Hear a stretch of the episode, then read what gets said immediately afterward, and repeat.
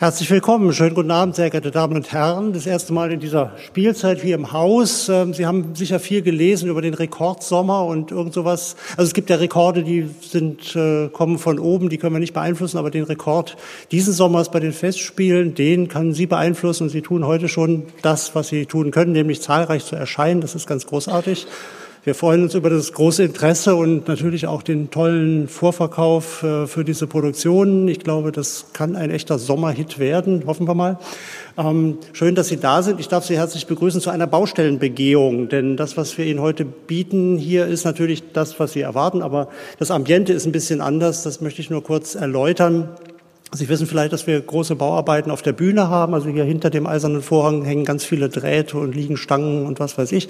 Da ist also die Bühnentechnik im Umbau begriffen. Dann werden noch die ganzen Abwasserrohre in einem Gebäudeteil äh, ausgetauscht. Alles nicht so schön. Deswegen äh, sind wir hier so ein bisschen improvisiert. Herr Los muss heute mit einer ja eher wohnzimmermäßigen Leinwand vorlieb nehmen. Ich hoffe, Sie verzeihen uns das. Wir fanden es aber trotzdem wichtig, dass wir Sie hier ähm, versammeln können für diese Veranstaltung. Und seitens des Theaters Erfurt ähm, darf ich Sie herzlich begrüßen im Namen eben auch von Generalintendant Guy Montavon. Und wir freuen uns, dass wir seit, wir haben vorhin dann festgestellt, auch hier ein Jubiläum, seit 20 Jahren gemeinsam mit dem Katholischen Forum im Land Thüringen diese Begleitveranstaltung hier anbieten. Im Kleinen begonnen, dann immer mehr gewachsen zu dem, was wir heute hier haben. Und ähm, Dazu haben Sie wesentlich beigetragen. Sie mögen offensichtlich dieses Angebot und deswegen haben wir da auch gar nicht viel dran geändert, sondern wollen Ihnen das eigentlich genauso auch dieses Jahr präsentieren. Allerdings eben mit einer Uraufführung. Das ist dann schon nochmal was ganz Besonderes und auch die will in besonderer Weise vermittelt werden. Deswegen freue ich mich sehr und bin selber total neugierig, was ähm, die Referenten dazu vorbereitet haben, die ja auch keine Chance hatten, dieses Stück äh, vorher zu hören. Die Komponisten und der Textautor sind seit heute in der Stadt und sitzen jetzt gerade auf dem Domplatz total gespannt, denn die haben das Stück ja auch noch nie gehört. Ähm, die, deswegen sind die jetzt natürlich nicht hier. Aber machen Sie sich auf einen hoffentlich unterhaltsamen und interessanten Abend gefasst und seien Sie bedankt fürs Kommen und bis später. Ich darf jetzt äh, Niklas Wagner herbitten, der mein Ansprechpartner war bei der Vorbereitung dieser Veranstaltung und Sie durch das Programm leiten wird. Herr Wagner, herzlich willkommen.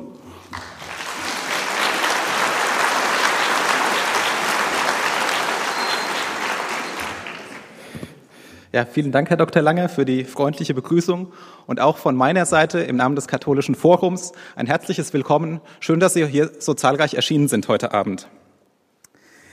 Es geht heute Abend um ein Buch, das vor knapp 40 Jahren veröffentlicht worden ist. Umberto Eco ist bei seinem Roman Der Name der Rose zunächst mal von einer ganz simplen Grundidee ausgegangen, wie er selbst sagt, nämlich der Idee, einen Mönch zu vergiften. Was aus dieser Idee geworden ist, zeigt, denke ich, die Rezeption sehr eindrucksvoll. Ich denke, es ist nicht untertrieben, von einem Stück Weltliteratur zu sprechen. Diskussionen darüber, ob es jetzt ein historischer Kriminalroman oder doch ein historischer Roman ist, ob es jetzt ein Epochenporträt ist oder ein philosophischer Essay, ob es ein Stück Literatur über Literatur ist, die begleiten das Stück im Prinzip, das Buch im Prinzip seit die, den ganzen 40 Jahren, die es schon erschienen ist. Und die weiteren Rezeptionen in anderen Disziplinen zeigen auch, was für eine Bedeutung dieses Buch hatte. Die französische Zeitung Le Monde hat ihm bei einer Umfrage den Platz 14 unter den 100 besten Büchern des 20. Jahrhunderts eingeräumt. Ihnen sicherlich gut vertraut ist die Verfilmung des Buches von 1986 mit John Connery in der Hauptrolle. Im gleichen Jahr wurde für den Südwestfunk ein Hörspiel produziert. 2008 folgte ein Brettspiel.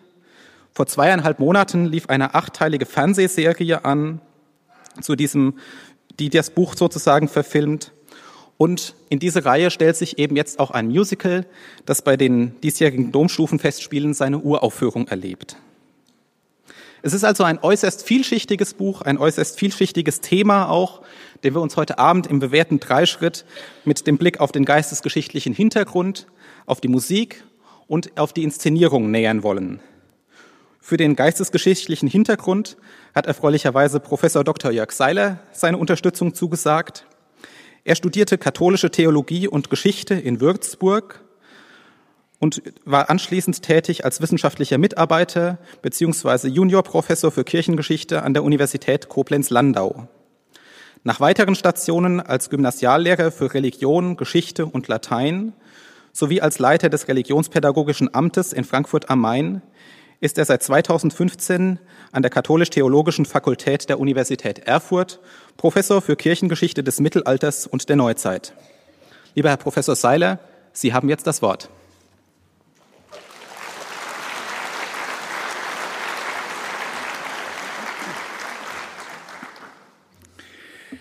Meine sehr verehrten Damen und Herren, was war eigentlich 1327? Nicht, dass Sie ähnlich antworten wie einer meiner Mitarbeiter, der folgende Information aus Wikipedia mir dann weiterleitete. Ala ad-Din Tarmashirin wird Khan der Chagatai-Mongolen. Das ist tatsächlich nun sehr weit hergeholt. Bleiben wir etwas näher hier in Erfurt. Wir alle begegnen dieser Zeit nämlich nahezu täglich in ihren baulichen Relikten. 1327 war die Krämerbrücke als Steinbau gerade erst zwei Jahre fertiggestellt worden. Bis dahin war der Halt der Holzbau immer wieder abgebrannt. Ähnlich wie heute beaufsichtigte auch damals die Stadt die Nutzung. Das erste Ladengeschäft auf der steinernen Krämerbrücke ist im Dezember 1327 nachweisbar. Der Erfurter Kleinwarenhändler Johann von Aschersleben erhielt einen Krämerladen vom Rat der Stadt an prominenter Stelle zur Erbpacht, und zwar im Erdgeschoss der Ägidienkirche, der östlichen der beiden Brückenkopfkirchen zum Wenigemarkt hin. Der Kirche musste die Stadt für diese Pachtvergabe eine jährliche Abgabe leisten. Kult und Kommerz, Sie hören es hier, sind irgendwie immer vereint. Die Ägidienkirche stand den fernreisenden Kaufleuten zum Gebet zur Verfügung. Vermutlich war der eine oder der andere dieser Händler weit herumgekommen, vielleicht bis nach Südfrankreich, um mit dem päpstlichen Hof in Avignon Geschäfte zu treiben. Der päpstliche Hof in Avignon umfasste immerhin 500 Besoldete, also da konnte man schon einiges umsetzen. Gewiss hätte unser Handeltreibender 1327 im ehemaligen Bischofspalast zu Avignon, wo seit 1309 die Päpste residierten, ein kurzes Gebet gesprochen. Hier in Avignon herrschte sein Namensvetter, ähm, der Namensvetter von Johann von Aschersleben, Jacques Arnaud Duès, der als Papst Johannes der 22. 1314 den Stuhl Petri eben in Avignon bestiegen hatte. Das Papsttum war mit der Wahl des damals schon über 70-Jährigen endgültig in den Einflussbereich des französischen Königs geraten und sollte es noch über 60 Jahre lang bleiben. Doch kehren wir kurz nach Erfurt zurück. Bei den Domstufenfestspielen werden Sie mit dem Domberg als Kulisse ein Gebäudeensemble aus dem 14. Jahrhundert bewundern. Matschig und schmutzig wird 1327 der unbebaute Teil des Domplatzes gewesen sein. Hätten Sie damals dort gestanden, Sie würden eine andere Kirchenfassade sehen und vermutlich auf eine Baustelle blicken. Der zum Domplatz hin ausgerichtete Kirchenteil, der sogenannte Chorbereich der gotischen Marienkirche, war noch ein kleiner, halbrunder Anbau zur Stadt hin, ähnlich wie dem heutigen Abschluss der Severi-Kirche. Die Kavaten waren noch größtenteils Baustelle. Sie wurden wohl seit kurz vor 1320 aufgebaut, um für den imposanten Hochchor, den wir heute sehen, Platz zu schaffen. Dieser war lediglich in den unteren Baubereichen bis 1329 aufgeführt. Zudem war die Treppe, die Bühne für die Festspiele, wesentlich weniger prachtvoll. Sie musste es auch nicht sein. Denn deren Fluchtpunkt, das Triangelportal, stand auch noch nicht. Es fehlen also die wesentlichen Blickachsen, die so typisch sind für das Ansehen und für das Aussehen Erfurts im Spätmittelalter. Um Ansehen war es auch den Päpsten in Avignon gegangen, womit wir beim Personal wären, das im Namen der Rose auftritt. Johannes der 22. aus einer Kaufmannsfamilie stammend und entsprechend mit der Finanzwirtschaft wohl vertraut, galt schon als nahezu scheintot, als er nach über zweijähriger Vakanz des Papstamtes als Kompromisskandidat gewählt wurde. Man erwartete sein baldiges Ableben, zumal der zu Wählende im Wahlakt selber einen Schwächeanfall vortäuschte täuschte und sich damit Papst weilbar papabile machte. Ein Irrtum.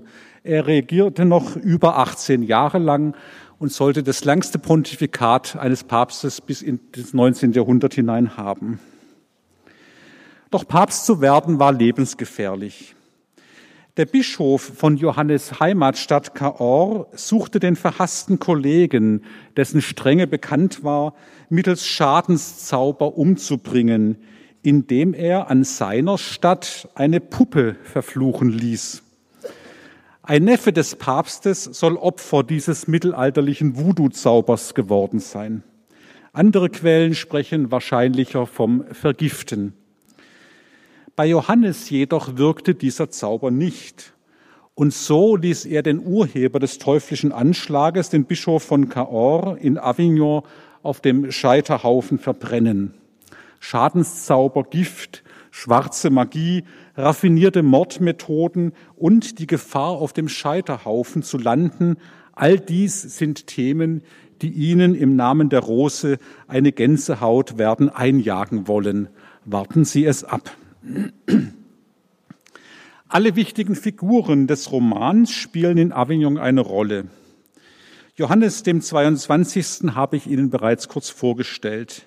Die Hauptperson, William von Baskerville, stellt aus meiner Interpretation ein Hybridwesen der beiden historischen Gestalten, Wilhelm von Ockham und Marsilius von Padua, dar.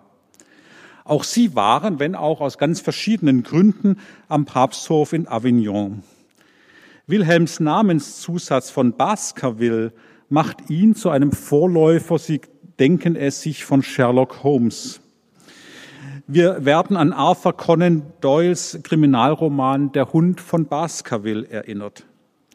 Selbstredend, dass Azzo von Melk, Williams Begleiter, den Atlatus Watson darstellt. Kehren wir in das Jahr 1327 zurück. Im Frühjahr wurde vor dem Papst in Avignon zwei Prozesse gegen führende Theologen der damaligen Zeit geführt gegen William, Wilhelm von Ockham und gegen Meister Eckhart, der, das wissen Sie, lange Zeit hier in Erfurt gewirkt hatte. Nach Eckharts Lehrtätigkeit in Paris und einem Aufenthalt in Straßburg finden wir ihn ab 1323-24 in Köln, wo Ordensbrüder gegen ihn wegen vermeintlicher Häresie klagten. Eckhart zog den Prozess vor den päpstlichen Gerichtshof nach Avignon, in der festen Überzeugung, nicht verurteilt zu werden. Vor Ende des Prozesses kehrte Eckhart heim und starb kurz darauf. Der Papst verurteilte 1329 posthum 15 Sätze, unter anderem diesen. Ich zitiere jetzt den verurteilten Satz von, Eckem, äh, von Meister Eckhart. Zitat, wir werden völlig in Gott verwandelt und in ihn umgeformt auf gleiche Weise wie im Sakrament das Brot verwandelt wird in den Leib Christi, so werde ich in ihn, in Christus verwandelt. Zitat Ende. In dieser Verurteilung von Meister Eckhart wurde zugleich eine mystisch orientierte Frömmigkeit verurteilt, die für das Lehramt nicht ausreichend kontrollierbar war. Und das wissen wir alle, wir wollen Kontrolle über unser Leben haben. Es ist Hubertin von Cassale, der lebte etwa 1259 bis nach 1328, der im Namen der Rose als Vertreter einer ähnlichen mystischen Theologie vor dem Zugriff der Inquisitoren fliehen muss. Hubertin steht für jene Mystiker und vor allem für jene Mystikerinnen, die eine aus Innerlichkeit und intimer Gottesbegegnung her gespeiste Frömmigkeit vertragen. Die traditionellen Heilsmittel der Kirche, die Sakramente, spielten demgegenüber eine zwar bleibende, jedoch wesentlich sekundäre Rolle. Indirekt bedeutete dies auch im Bereich der Spiritualität also eine Entmachtung des Klerus. Es waren vornehmlich Laien, die ihre eigene Religiosität aus unmittelbarer Begegnung mit Christus, dem als gekreuzigten so erlebten, äh, erlebten und dadurch sich emanzipierten. Im Gespräch zwischen William und Ubertino, das Echo zur Zeit der Sext am ersten Tag in seinem Roman wiedergibt, wird ausführlich aus Ubertins Kommentar zur Johannesapokalypse zitiert, also einem historischen Text, in welchem er die Päpste mit den teuflischen Gestalten des letzten Buches der Bibel gleichsetzte. Das zweite Verfahren in Avignon wurde gegen Wilhelm von Ockham geführt. Hier ging es um die fundamentale Frage nach der Allmacht Gottes. Um 1288 geboren, trat Wilhelm dem Franziskanerorden bei und studierte in Oxford Theologie. Später finden wir ihn als Lehrer im Ordenshaus in London. Als 1323 der ehemalige Oxforder Kanzler gegen Wilhelm Klage wegen Häresie erhob, sah sich der Franziskaner verpflichtet, sich in Avignon beim Papst zu verteidigen. Zwar kam es nie zu einer Verurteilung des Theologen, doch Ende 1327, wieder jenes Jahr, spitzte sich die Lage zu. Mittlerweile war der Leiter des Franziskanerordens, Michael von Cesena, nach Avignon geladen worden. Auch hier ging es um Häresie im Franziskanerorden. Ich werde darauf zurückkommen. Im Frühjahr 1328 flohen nun Wilhelm und Michael von Cesena aus Avignon vor den Nachstellungen des Papstes. Sie fanden Schutz beim deutschen König Ludwig IV., der zum politischen Widersacher des Papstes geworden war. An seinem Hof versammelten sich nun die antipäpstlichen Theologen und zeitgenössischen Kirchenkritiker. An Papst Johannes dem 22. scheiden sich die Geister. Er galt als sittenstreng und lebte persönlich asketisch. Gefürchtet waren seine Streitlust und seine Kriegslust.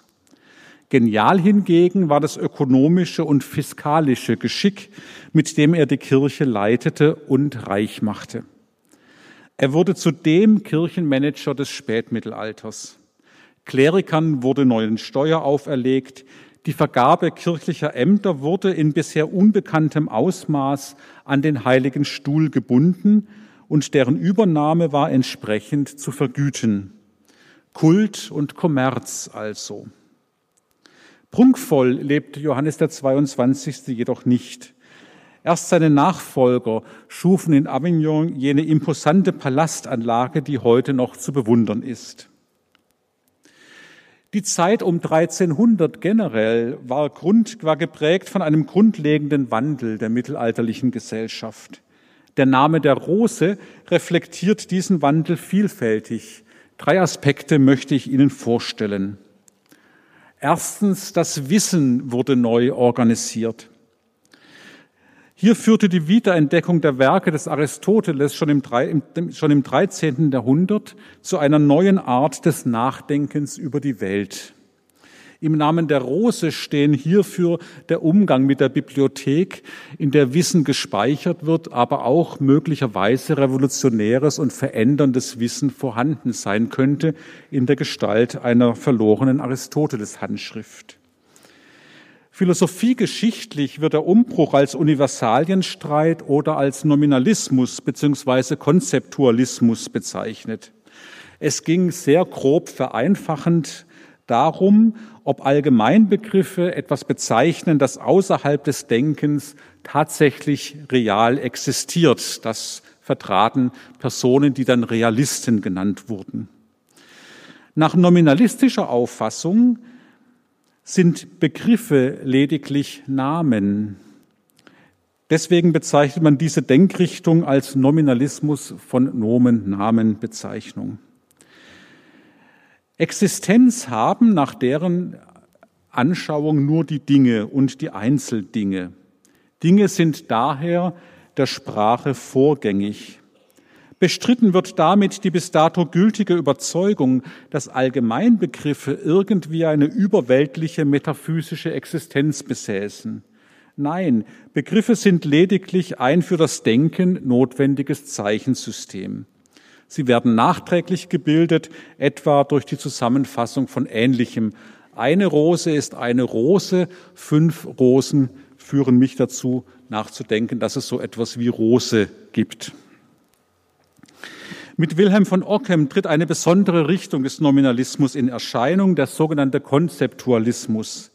Er entstand, so die Formulierung der Forschung, im 14. Jahrhundert als Reaktion auf einen Realismus, der das Allgemeine in den Dingen überbetonte.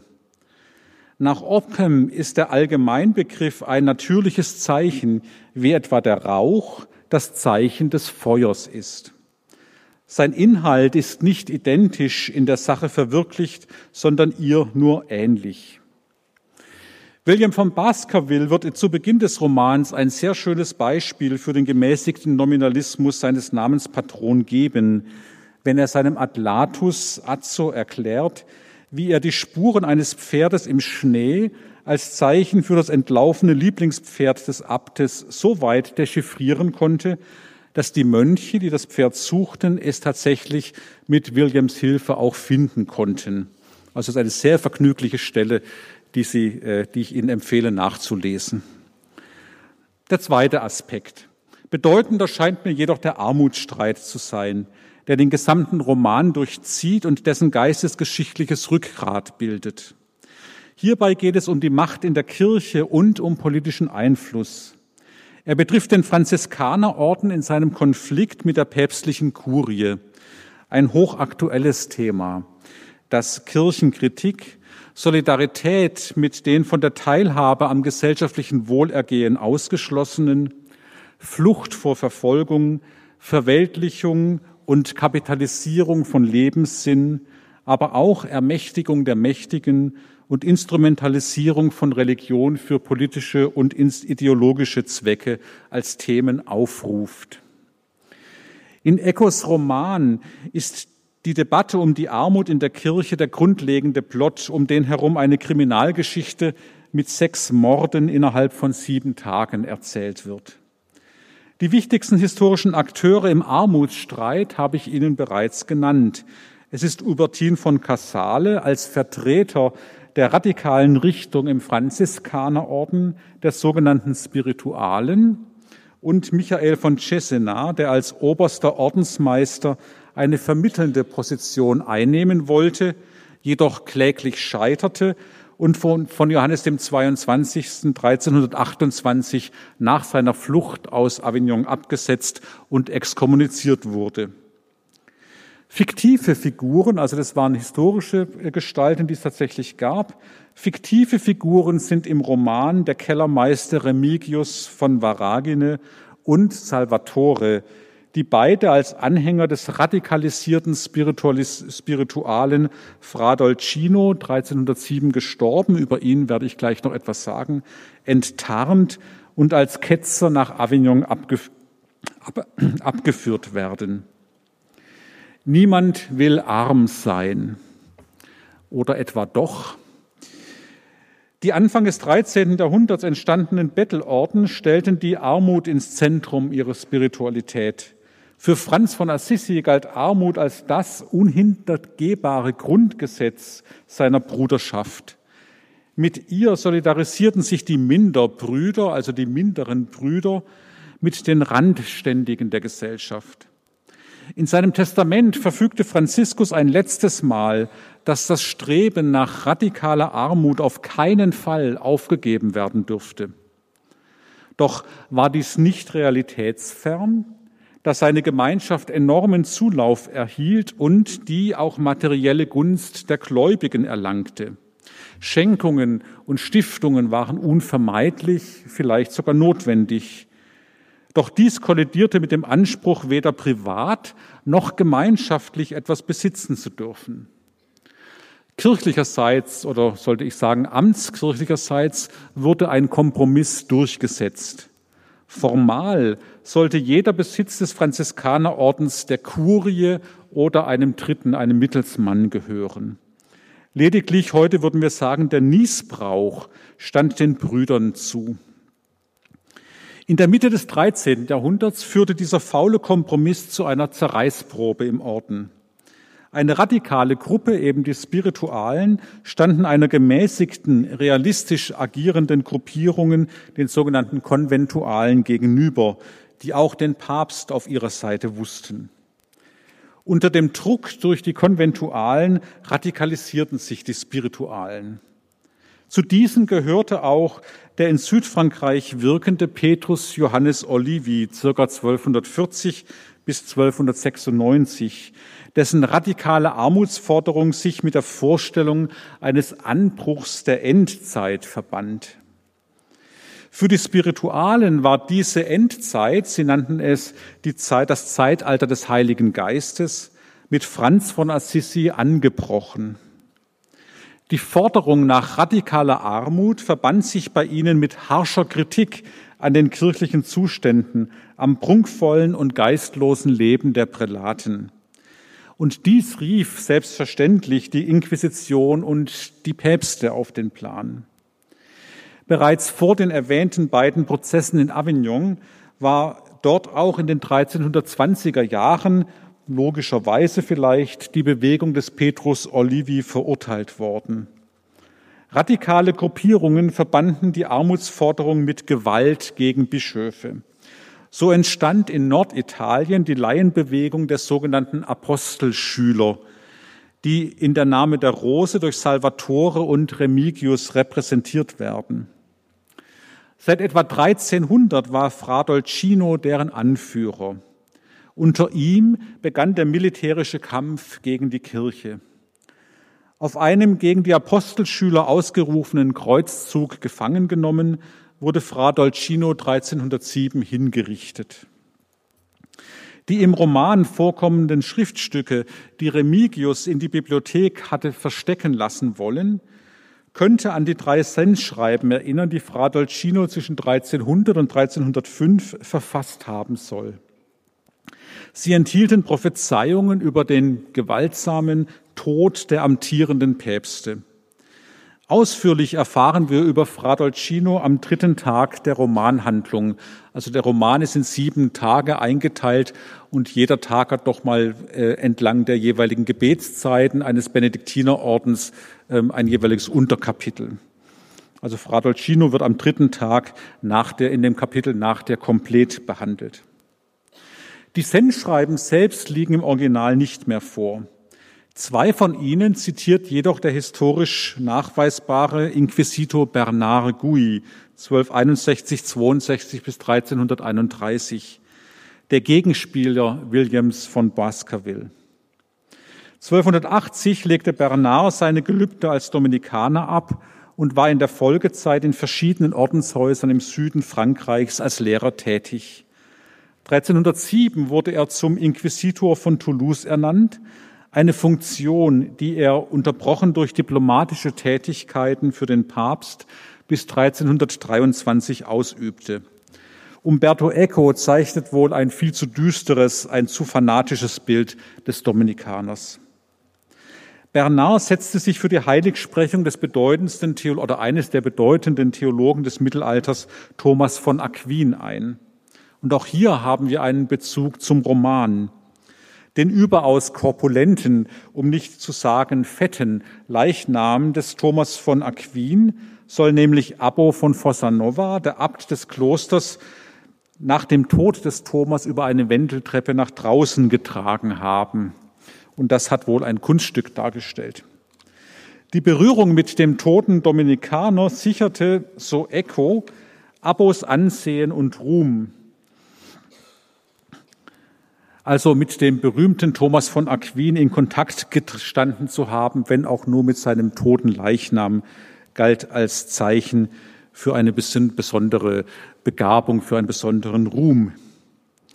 Und es ermöglichte Abbo letztlich auch, oder Echo zeichnet so, dass er deswegen auch Abt in dem Kloster geworden sei. 1324 wurde Bernard Gouy Bischof von Lodève, 150 Kilometer westlich von Avignon. Er verstarb, wie gesagt, 1331. Unter seinen umfangreichen Schriften ragen die Werke zur Geschichte des Dominikanerordens und des Papsttums vor allem aber sein Handbuch für die Inquisitoren heraus, in dem er das Wissen über die damals gängigen Heretikergruppen zusammentrug.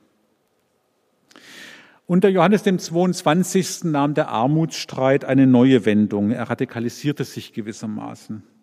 Und damit sind wir in der konkreten Zeit der Romanhandlung. Bereits kurz nach seinem Amtsantritt hat Johann der 22. die Spiritualen verboten. Dem neuen General, Ordensgeneral Michael von Cesena gelang es, einen Großteil der Spiritualen in den rechtgläubigen Teil der Franziskaner einzubinden. Ein kleiner, radikaler Teil scherte jedoch aus und bildete als sogenannte Fratizellen kleine Untergrundgruppierungen, die der Verfolgung ausgesetzt waren. Die nun einsetzenden Debatten an der Kurie werden als theoretischer Armutsstreit bezeichnet. Erbittert stritt man darüber, über die theoretische, um die theoretische Frage, ob Christus und die Apostel persönlich Besitz gehabt hätten. Eine für uns heute vermutlich oder eine Frage, die uns heute vermutlich nicht sehr umtreibt, aber damals bis aufs Blut ausgetragen wurde. Das Generalkapitel der Franziskaner in Perugia 1322, hierauf wird im Buch oft Bezug genommen, hatte dies bejaht. Christus und die Apostel waren radikal arm gewesen. Johannes der 22. hob darauf hin, das virtuelle Eigentumsrecht der Kurie an den Besitztiteln der Franziskanern auf. Im Handstreich wurde so aus einem Bettelorden ein recht vermögender Orden. Und das konnten die Franziskaner natürlich nicht mitmachen, weil sie wussten, dass ihr Ordensgründer Franz von Assisi sogar verboten hatte, Geld überhaupt nur in die Hand zu nehmen. Als Johannes 1323 schließlich definierte, dass Christus und die Apostel persönlich nicht besitzlos gewesen seien, wurde der Armutsstreit auch auf die politische Ebene gebracht. Der deutsche König Ludwig IV. unterstützte nämlich aus strategischen Gründen die radikalen Armutsvorstellungen der Franziskaner-Dissidenten. Der Papst, Sie können sich es denken, erklärte den Papst zum Heretiker und umgekehrt setzte Johannes den König ab und exkommunizierte ihn. Doch die Herrschaft Ludwigs blieb relativ stabil. Im Januar 1327, also wieder in jenem Jahr, das uns hier interessiert, zog er nach Italien. Und er tat etwas Revolutionäres. Er ließ sich ein knappes Jahr später, im Januar 28, unter der Assistenz von drei Bischöfen durch das römische Volk zum Kaiser erheben. Der eigentlich zu diesem Akt Berechtigte, nämlich der Papst, spielte keine Rolle mehr. Und damit sind wir beim dritten Themenkomplex, der für das Verständnis von der Name der Rose zentral ist, der Frage nach der Reichweite päpstlicher Autorität. Zu Beginn und am Ende des 13. Jahrhunderts hatten Persönlichkeiten den Stuhl Petri bestiegen, die nicht nur binnenkirchlich wirken wollten, sondern die Zuständigkeit der geistlichen Macht auch für weltliche Belange propagierten.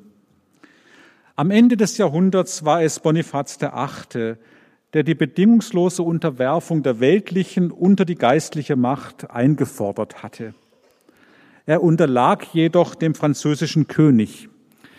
Mit der Wahl des Erzbischofs von Bordeaux zum Papst im Jahre 1305 geriet das Papsttum in dessen Einflussbereich. Von 1309 bis 1377 residierten die Päpste denn auch in Avignon. Mit dieser Phase waren sämtliche päpstlichen Ansprüche auf die Zuständigkeit im weltlichen Bereich oder gar auf die Weltherrschaft obsolet geworden. Doch eines schafften die Päpste nun. Sie zogen innerkirchlich die Zügel an.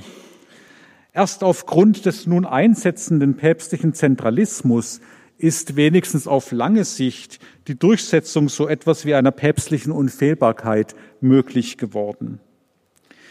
Die kirchliche Entmachtung in weltlichen Belangen ermöglichte, dass weltliche Herrschaft von nun an entsakralisiert gedacht werden konnte. In heutigen Begriffen, der Staat begann sich von der Kirche zu emanzipieren. Theoretisch haben William, Wilhelm von Ockham und Marsilius von Padua dies zum Teil wohl auch auf, als Reaktion auf den Armutsstreit untermauert. Beide betonten sehr entschieden, dass der Papst als Inhaber geistlicher Gewalt keinerlei Recht besitze, weltliche Herrscher zu ernennen oder über deren Regierungshandeln zu Gericht zu sitzen. Das Volk besitze das Recht, Herrscher zu bestimmen, auch die Kaiser. In seiner Rede vor der päpstlichen Untersuchungskommission wird William von Baskerville, der wie gesagt für mich eine Mischung von Wilhelm von Ockham und Marcellus von Padua darstellt, am fünften Tag im Kapitel Tertia Folgendes sagen. Ich zitiere. Doch was könnte gleichzeitig besser als dies beweisen, dass die weltliche Herrschaft und die irdische Jurisdiktion nichts mit der Kirche und den Gesetzen Jesu Christi zu tun haben, sondern vielmehr von Gott gesetzt worden sind, außerhalb jeder kirchlichen Approbation und lange bevor überhaupt unsere heilige Religion entstanden ist.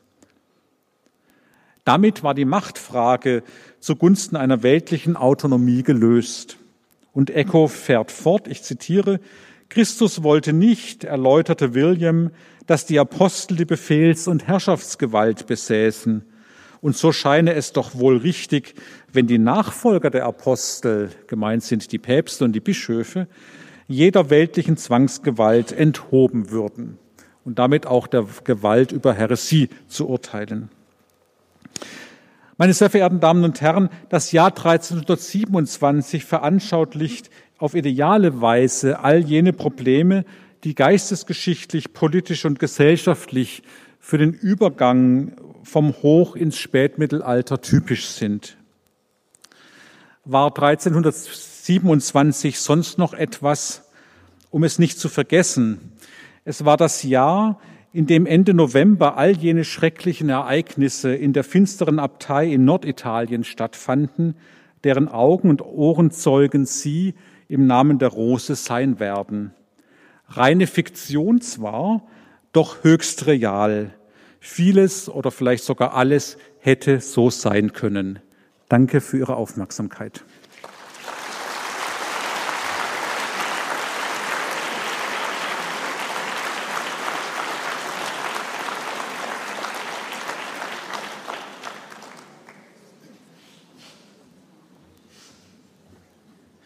Vielen Dank, Herr Professor Seiler, für diesen Einblick nicht nur in die Geistesgeschichte, in die Kirchen- und Politikgeschichte des Jahres 1327, sondern auch in die Lokalgeschichte hier in Erfurt mit dem Einstieg. Und Sie haben schon eine Szene angesprochen, bei der mir Professor Loos jetzt gerade schon sagte, die kommt auch in meinem Vortrag vor.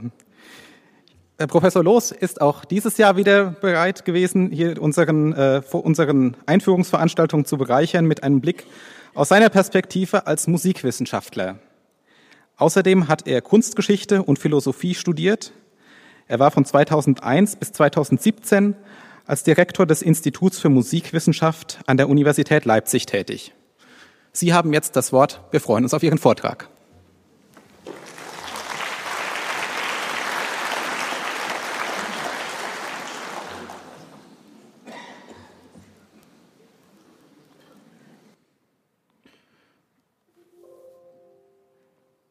Es klappt. Meine sehr geehrten Damen und Herren, aus einem solchen Roman kann man da überhaupt ein Musical machen? Das ist ja doch eine große Frage, die jetzt hier im Raume steht. Kollege Seiler hat uns das so schön äh, aus, äh, dargelegt, was da alles drinsteckt an historischen Dingen. Äh, es ist eine, ein Roman, 80 äh, ist er herausgekommen, die deutsche Übersetzung 82, der Film 1986. Er wird bezeichnet von Uberto Eco, der Roman, als ein postmoderner Roman mit Intertext kontextuellen Bezügen. Er ist sehr mehrschichtig, Epochenporträt, philosophisches Essay, historischer Kriminalroman. Er spielt in dieser italienischen Benediktinerabtei 1327 und gibt ein lebendiges Bild des späten Mittelalters mit seinen politischen, sozialen und religiösen Konflikten. Ich bin sehr dankbar, dass ich da von Ihnen entlastet worden bin, hier mehr drüber zu sagen. Aber warum heißt das denn der Name der Rose? Das ist doch schon eine Frage, die man sich, die man stellen muss. Äh, es kommt aus dem letzten Satz des Romans, da steht, Stat rosa pristina nomine, nomina nuda tenemus. Das heißt nichts anderes, die alte Rose steht nur noch als Name, uns bleiben nur nackte Namen.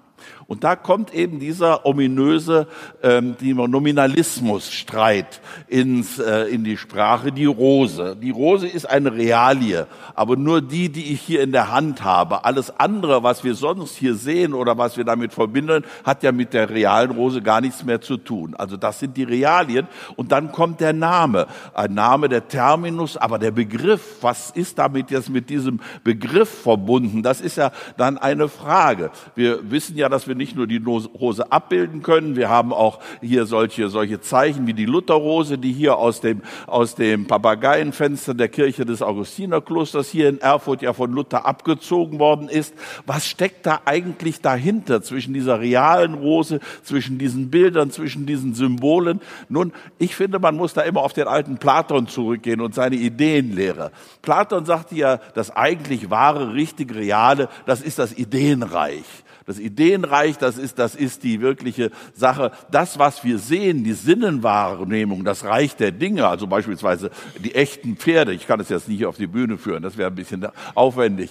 Aber die richtigen Pferde, das sind ja nur, das ist ja nur die sichtbare Welt. Aber die Vernunfterkenntnis, die zeigt uns das Ideenreich, die Urbilder, die erkennbare Reich, die erkennbare Welt. Und für Platon ist diese erkennbare Welt natürlich intellektuell viel höherwertig und wichtiger als das, was wir da bloß in der Wirklichkeit sehen. Denn da ist ja, steckt ja irgendwie etwas dahinter. Und er hielt ja auch dieses Ideenreich für real existent. Und das, was wir dann äh, vorfinden, hier wie so eine Rose oder ein Pferd, das fand er ja nur abgeleitet aus diesem Ideenreich. Wir können uns das heute gar nicht mehr richtig vorstellen. Aber der Gegenentwurf zu Platon kam ja schon bei Aristoteles. Er war ja Sohn einer Arztfamilie und er war mit den Realien sehr vertraut. Und er hat ja schon kräftig gegen, gegen Platon Platon gewettert und hat gesagt, nein, das, was wirklich ist, das ist die Realie. Das ist das, das Echte und das Richtige. Und das andere ist dann abgeleitet davon. Das sind Namen, das sind Abstraktionen in diesem Sinne. Und das ist jetzt gerade in unserer Zeit, wie wir gehört haben, dieser Nominalismusstreit hängt natürlich zusammen mit der Rezeption des Aristoteles in dieser Zeit, die das dann befördert hat. Also, die Rose, die ist natürlich dann ein wichtiges Zeichen dafür. Es ist mit dem Namen dieser Begriff verbunden, aber dann ist er doch auf der anderen Seite auch wieder bei keinem Menschen identisch. Wenn ich von der Rose spreche, dann ist, muss das nicht diese Rose sein. Es kann ja auch eine andere Rose sein. Also gibt es da viele Möglichkeiten von dem Namen her, verschiedene, mit dem Namen verschiedene Begriffe zu verbinden. Und da hat dann die moderne Semiotik, die Zeichentheorie angesetzt.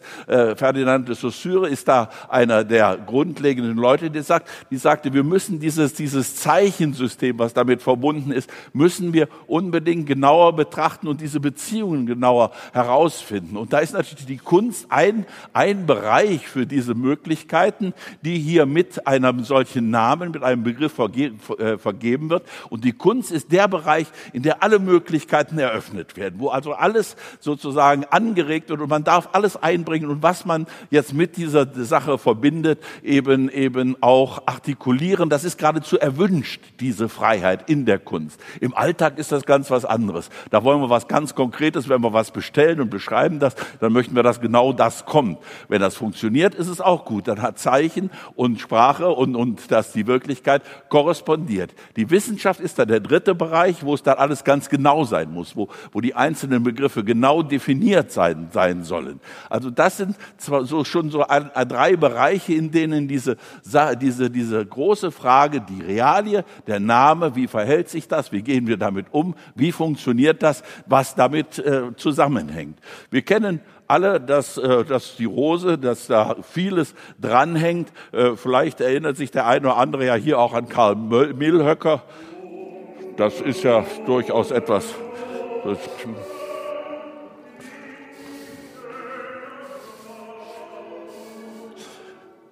bedeutet. Bedeutet. Es geht jetzt wieder über die Realie hinaus.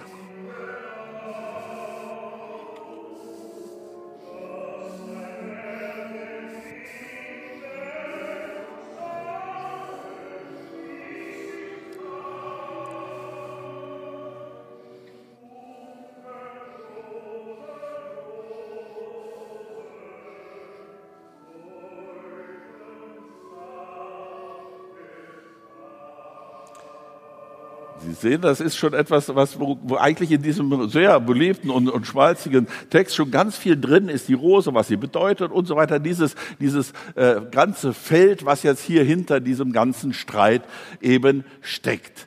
Ähm, Universalienstreit, Realismus, Nominalismus, wir haben das gehört, Verknüpfung von Begriff und Objekt.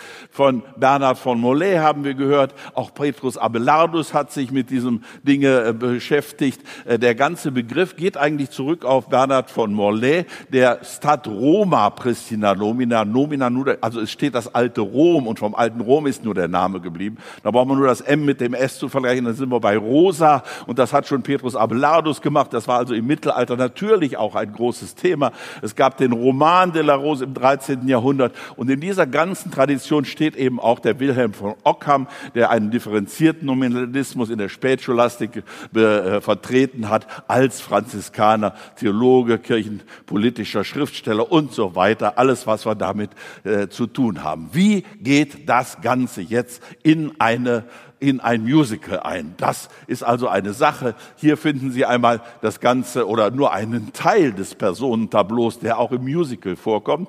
Und ich muss sagen, der äh, Eustein Wieck hat einen wahnsinnigen Job gemacht, wie er das geschafft hat, diesen riesigen Roman jetzt in eine überschaubare Zeit in ein Musical reinzupressen. Es ist wirklich ein, ein, ein, ein, ein tolles Stück, was er hier getan hat. Wir haben also den Azzo von Melk, den Älteren. Das Ganze läuft als eine Rahmengeschichte ab. Der Azzo von Melk sitzt also in seinem ursprünglichen Kloster in Melk und reflektiert äh, später als alter Mann über seine Erlebnisse in der Jugend, als er nämlich als Jünger und Novize Schüler von William von Baskerville war, diesem äh, besonderen Mann, den er da erlebt hat. Und er reflektiert über seine Geschichte zu dieser Zeit. Es tritt ein Mädchen auf, ein namenlos und schönes Mädchen aus einem Dorf in der Nähe dieses Klosters, was natürlich eine große Rolle spielt. Vor allen Dingen ist sie die einzige Frauenrolle überhaupt in dem ganzen Musical. Das muss ja dann sein. Jetzt fragen wir uns, wo ist dieses Kloster? Und dann lesen wir, es ist ein Kloster in Norditalien zwischen Lerici und La Turbie. Lerici und Latobir kann man da nachgucken. Das ist also hier an, der, an der Ligurischen Alpen, an der Riviera. Das sind also wirklich hier Nizza, La Spezia, diese, diese Geschichte. Aber wie kommt der auf Lerici und Latobir? Na ja, da muss man dann wieder intertextuell, da ist ja der, der, äh, der, ähm, äh, äh, unser Schriftsteller ist ja da sehr einfallsreich und, und sehr kenntnisreich. Und wir lesen dann eben in der göttlichen Komödie von von Dante über den Fegefeuerberg. Und er wird beschrieben, dass er also sehr steil sei. Und zum untersten Felshang dieses Fegefeuerberges finden wir bei Dante dann die Sätze. Von Lerici bis nach La Turbia hin ist selbst der schroffeste Absturz eine Steige, bequem und frei zugänglich gegen ihn. Also, das ist noch schlimmer, aber immerhin, es wird hier, es wird hier Kunst, Möglichkeiten. Es wird hier ein riesen, riesen Assoziationsfeld schon wieder aufgemacht, wenn man es weiß. Aber man muss es natürlich wissen oder sich von den Literaturwissenschaftlern sagen lassen. Das geht ja sonst nicht so.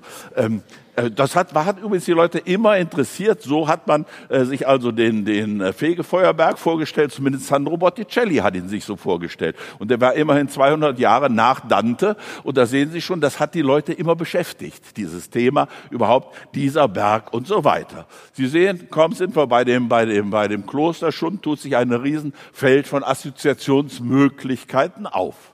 Gehen wir also zu, unserem, zu unserer äh, Tafel der, der ähm, Personen des Musicals weiter, Kloster in Norditalien. Hier sehen Sie ein kleines Bildchen rechts oben von dem, einem ganz wichtigen Teil des Klosters, nämlich der Bibliothek. Die Bibliothek ist untergebracht in einem Turm mit vier Ecken, vier Seitentürmen und stellt ein Labyrinth dar. Denn in dieser Bibliothek ist alles hineingekommen, äh, so wie es angekommen ist. Und es gibt also ein, ein Buch, aber keinen richtigen Katalog. Es ist sortiert nach bestimmten Feldern und es ist alles sehr geheimnisvoll. Vor allen Dingen weiß man nicht genau, was alles drin ist und man darf auch nicht alles sehen. Der äh, William möchte also dann am Anfang auch gerne die, die Bibliothek mitsehen. Nein, nein, da kriegt man keinen, keinen Zutritt. Da ist also einiges an Geheimnis vor. Und das wissen wir natürlich aus dem Roman, was das Geheimnis ist. Das Geheimnis ist, dass da der zweite Teil der Poetik des Aristoteles aufbewahrt wird. Aristoteles war ja dieser reale äh, ähm, ähm, äh, äh, Mensch, der, der, der die, die Wirklichkeit genommen hat und dann gegliedert hat. Und für ihn war eben die Kunst auch wichtig und bedeutsam. Und er hat also über Tragödie, über Komödie und verschiedene andere Dinge hat er geschrieben.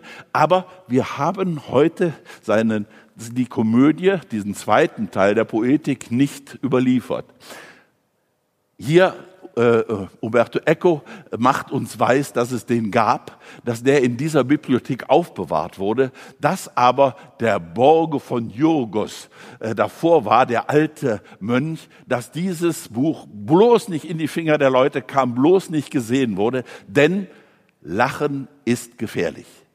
Jesus hat nie gelacht, man darf nicht lachen, Lachen untergräbt die Autorität. Das ist seine feste Meinung. Und wenn jetzt herauskäme, dass Aristoteles, der ja jetzt so wichtig wurde in dieser Zeit theologisch, dass er eben über das Lachen schreibt und möglicherweise das Lachen auch zulässt, dann wäre das etwas, was man unbedingt vermeiden und unbedingt unterdrücken und eigentlich verbieten muss. Wir wissen, wie aus autoritären Staaten natürlich der Witz immer besonders äh, ähm, ähm, ähm, ähm blüht und gedeiht und dass das eben etwas ist, was die Autorität dann angreifen kann. Und das haben die Mächtigen Gläubigen nicht so gerne. Äh, aus diesem Grunde hat der Älteste ähm, aus dem Kloster dieses Buch nicht nur versteckt in Finis Africae, also ganz am Ende im Süden, ganz wo keiner weiß, wo es ist, sondern er hat die Seiten des Buches auch vergiftet. Mit einem gefährlichen Gift, und an diesem Gift sterben auch einige von den Mönchen, die es dann gefunden haben und anfangen, am Finger zu lecken und umzublättern und dadurch dann das Gift auf ihre Zunge und an ihre Lippen bringen. Und man weiß dann hinterher gar nicht, woran sie gestorben sind. Man wundert sich immer nur, dass sie so blaue Lippen und blaue Zunge haben. Das ist dieses geheimnisvolle Gift. Das ist ja der eigentliche Plot, der hinter dem, hinter der Geschichte steht. Der Verbot des Lachens und die Unterdrückung dieses zweiten Buches der Poetik von Aristoteles. Aristoteles. Das wissen alle gar nicht, äh, sondern in diesem Kloster in Norditalien haben wir den Abone von Fossa Nova. Fossa Nova ist das Klo ein Kloster südlich von Rom, in dem äh, Thomas von Aquin gestorben sein soll. Daher auch diese äh, Verbindung. Abone, äh, Abone, dieser Abon von Fossa Nova, der Abt, der jetzt in, dieser, in diesem Kloster eben die Herrschaft übernommen hat. Jorge von Burgos ist der blinde Greis, der älteste Mönch, der hier diese, diese sehr ähm, äh, besondere Rolle spielt. Das übrigens ist der Name auch eine Anspielung auf äh, Jorge Luis Burgos. Das war ein argentinischer Schriftsteller, ein Gegner von Perón und ein Feind von, von ähm, Humberto Eco. Also er hat hier den, den Totalitären auch wieder mit, mit aktuellen Dingen verbunden über diesen Namen. Dann sehen Sie hier die verschiedenen Gruppen, die Sie hier beteiligt sind. Die Franziskaner oder Minoriten mit William von Baskerville, Umberto von Casale, das haben wir gehört, Michele von Cesina, die Dolcinianer, diese besondere Gruppe darunter, Salvatore Remigio von Varagine und der, als Gegenspieler des Papsttums, Johannes der 22. tritt nicht selbst auf, aber Bernardo Gui, der wird hier eben in einer besonderen äh, Weise gekennzeichnet. Die Dolcinianer, das ist natürlich eine, eine verrückte Truppe und der Salvatore wird ja dann in dem Film von 1986 wie folgt gekennzeichnet, wenn Sie sich das einmal anschauen wollen. Das ist ganz schön, wie jetzt dieser Salvatore hier auftritt.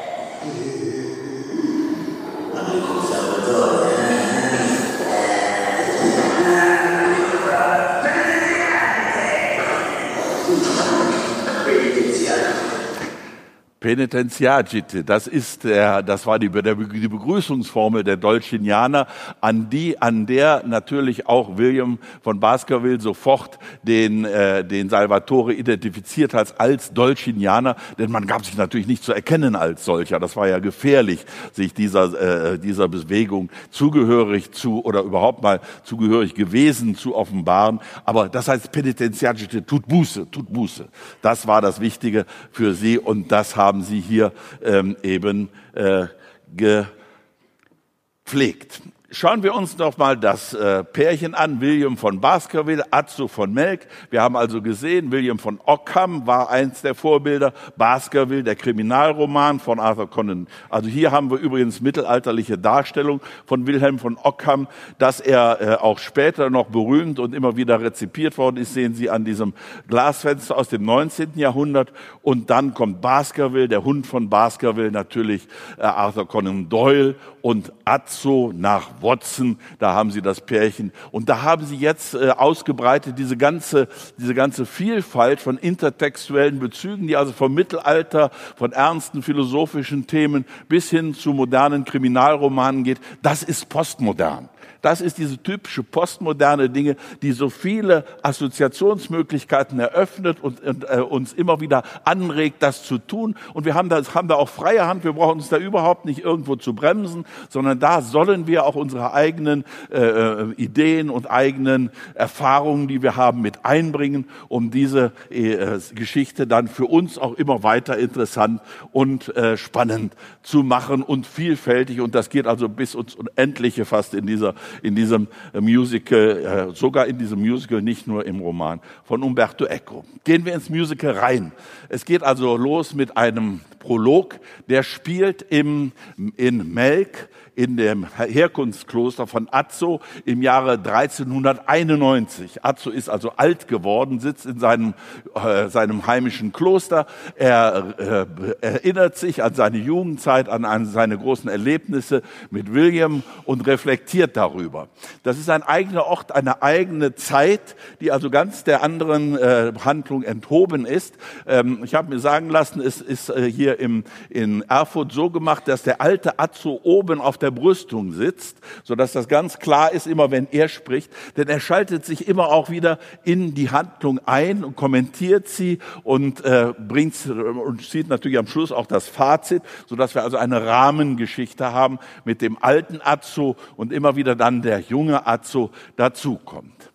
Azzo ist also als Junge, als junger Mann mit diesem William vom Baskerville äh, unterwegs. Sie wollen zu diesem Kloster hingehen. Sie nähern sich dem Kloster. Und jetzt legt William die von Kollegen schon, an, schon angesprochene Szene hin, wo wir sehen, der William ist richtig, ein, ein richtiger, ein richtiger ähm, Sherlock Holmes. Also der braucht nur ein paar Zeichen man merke wieder Zeichen und kriegt alles raus, weiß alles, was da geht. Also man nähert sich aus dem Kloster, äh, kommen eine ganze Menge, ganze Menge Mönche, ganz aufgeregt rausgelaufen und, und, und, und wissen äh, und, und, und sind aufgeregt und rennen da rum. Und der William von Baskerville spricht sie an, ähm, übrigens, das Pferd, das ihr sucht, ist den Pfad hier rechts lang. Der eine von den, von den Mönchen ist ganz äh, verwundert. Wie, woher wusstet ihr, dass wir nach einem Pferd suchen? Habt ihr es gesehen? Und dann sagt William, also alias Sherlock Holmes, Brunellus, das Lieblingspferd des Abtes, fünf Fuß hoch, mit prächtigem Schweif, schwarzem Fell, kleinen runden Hufen, einem hübschen Kopf, schönen kleinen Ohren, großen Augen. Nein, ich habe es nicht gesehen, aber es grast neben dem Heuschober. Und das muss er dann auch seinem Arzt wieder erklären, denn der ist ja Dr. Watson und weiß nie so richtig Bescheid, was losgeht. Und das tut er, tut der gute William dann in seiner Auftritts, in seinem Auftrittssong und wie er dann äh, hier, den er hier dann anstimmt und den ich Ihnen jetzt mal so gut es geht äh, ein bisschen versuche näher zu bringen. Schau, schau, schau. Immer zeigt das Universum dir die ganze Schöpfung Gottes. Unsere Welt ist wie ein Buch, man muss darin nur lesen. Such darin, dann findest du der Dinge wahres Wesen. Sieh an dieser Spur im Schnee, dass unser Pferd getrabt ist. Schau nur hin, zieh deinen Schluss, beweis, dass du begabt bist. Siehst du nicht den frisch geknickten Zweig, das schwarze Haar dran drängt, von wo am Pferd es stand, der Größe wird dir klar dann. Ja, aber woher kennst du das Ohr, die Kopfform und das alles? Menschen wollen betrogen sein und was sie hören, glauben. Ja, aber den Namen, woher kennst du denn den Namen? Dieser Name ist berühmt bei Mönchen aller Lande. Versuchte sie von hier nichts anderes zustande. Schau, schau, schau! Immer zeigt das Universum dir die ganze Schöpfung Gottes. Unsere Welt ist wie ein Buch, man muss sie nur befragen. Such darin, dann wird sie dir die Antwort nicht versagen. Diese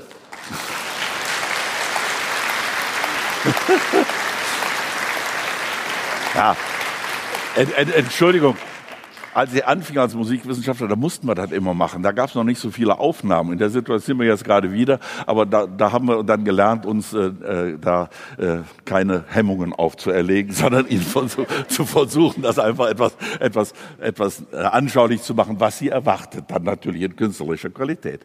Das Wichtige ist ja, dass wir uns mal diesen, diese, diese Melodie und diese Sache etwas einprägen und erkennen, wie stark der Gisle Querndock, der Komponist, eben jetzt dieses ganze Musical mit solchen Themen, er nennt sie wirklich auch Leitmotive und es ist auch wirklich leitmotivisch gearbeitet, wie er die über das ganze Musical verteilt. Also das hier ist die Auftrittsmelodie und dann auch immer wieder die Erkennungsmelodie vom William, mit der er kommt. Das ist auf den ersten Blick ein schöner Schlager. Aber wenn Sie etwas genauer hinschauen, dann sehen Sie, dass der Komponist hier ganz geschickt arbeitet. Sie haben gemerkt, diese unsere Welt ist wie ein Buch, dass diese, dass diese äh, Kopfmotiv, dass das mehrfach kommt, dass es eigentlich drei Teile sind. Und dann denken wir drei Strophen, ja dreimal dasselbe. Die erste ist in G-Dur, die zweite in F-Dur, die dritte in G-Dur. Also schon mal ganz verschieden. Er, er changiert zu etwas schon. Und Sie haben auch gemerkt, keine Strophe ist genau gleich.